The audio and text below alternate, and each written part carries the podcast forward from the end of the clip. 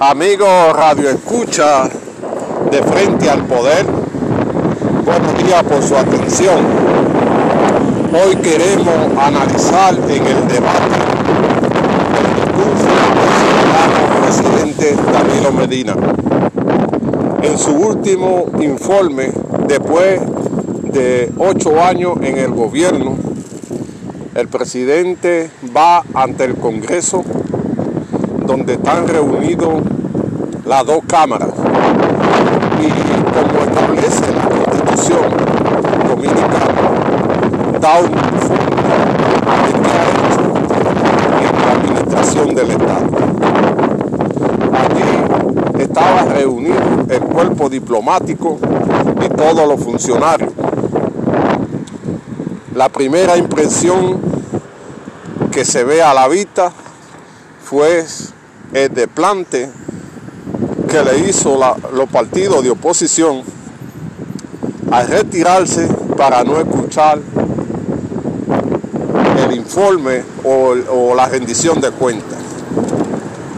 Esto nunca se había visto en la República Dominicana, que la gente no quisiera despedir al presidente en su última locución.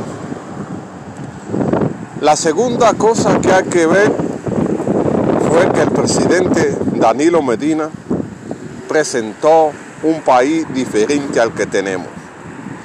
Presentó la Suiza del Caribe, donde plantea toda la, la cosa que se ha hecho, donde dice que vivimos en un país de maravilla, donde todo el mundo casi es rico. Y eso no es la realidad, porque en el país hay gente que le da trabajo hasta para comer una vez al día. El presidente también obvió los escándalos de corrupción que en los últimos días han salpicado su gobierno. No habló del flagelo del narcotráfico, los escándalos que se han suscitado, pero tampoco habló de la inmigración. No habló de la frontera muy poco. Y la frontera que presentó es como si se tratara de la frontera de México y Estados Unidos, donde todo está seguro.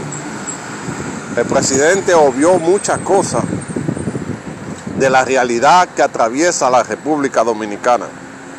El país que Danilo imagina es un país imaginario que puede verse como Tinilandia, pero que en realidad la República Dominicana real es un país diferente, donde no hay empleo, donde no hay seguridad, donde la vida está cara. Ese es el país que siente cada dominicano. El país de Danilo es un país imaginario, un país que no pudo diseñar políticas que beneficiaran a la totalidad del pueblo dominicano. No sé a dónde se imaginó ese país, pero es un país diferente a lo que estamos viviendo. Danilo vio muchas cosas que la gente estaba esperando. Danilo vio los problemas de Punta Catalina. Solamente tocó por encima la situación actual que vive la República Dominicana, donde se está exigiendo democracia, donde se está exigiendo libertad, donde se está exigiendo que den un informe de lo que pasó en la Junta, donde se está exigiendo que las cosas se hagan bien.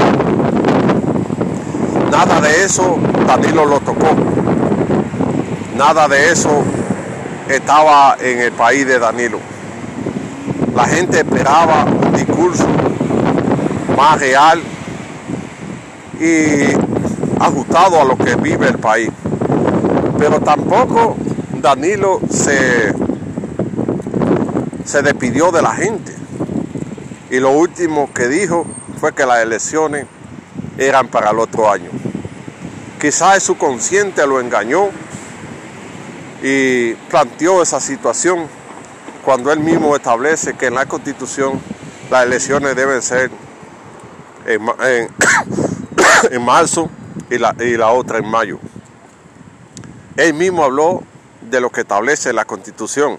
Entonces parece que su consciente lo engañó y dijo esto. El discurso se puede evaluar de más o menos, porque no abarcó los problemas que afecta a la nación y no dijo nada trascendental que la gente no, no estaba viendo. República Dominicana cada año ve este discurso con menos entusiasmo, porque en una rendición de cuentas lo ideal es decirle a la población, mire lo que encontré, encontré 10 pesos y dejo tanto. Danilo tampoco habló de la deuda que está arropando a la República Dominicana, que cada día sube más, que cada día se compromete más el presupuesto y de eso no habló. La el endeudamiento estuvo ausente del país de Danilo. En el país de Danilo no se coge prestado, no se debe dinero, todo está bien, todo está color de rosa. Así que esperamos que el pueblo pueda evaluar y poner en la historia el discurso de Danilo Medina en su discurso de despedida qué fue lo que pasó y cómo está la República Dominicana.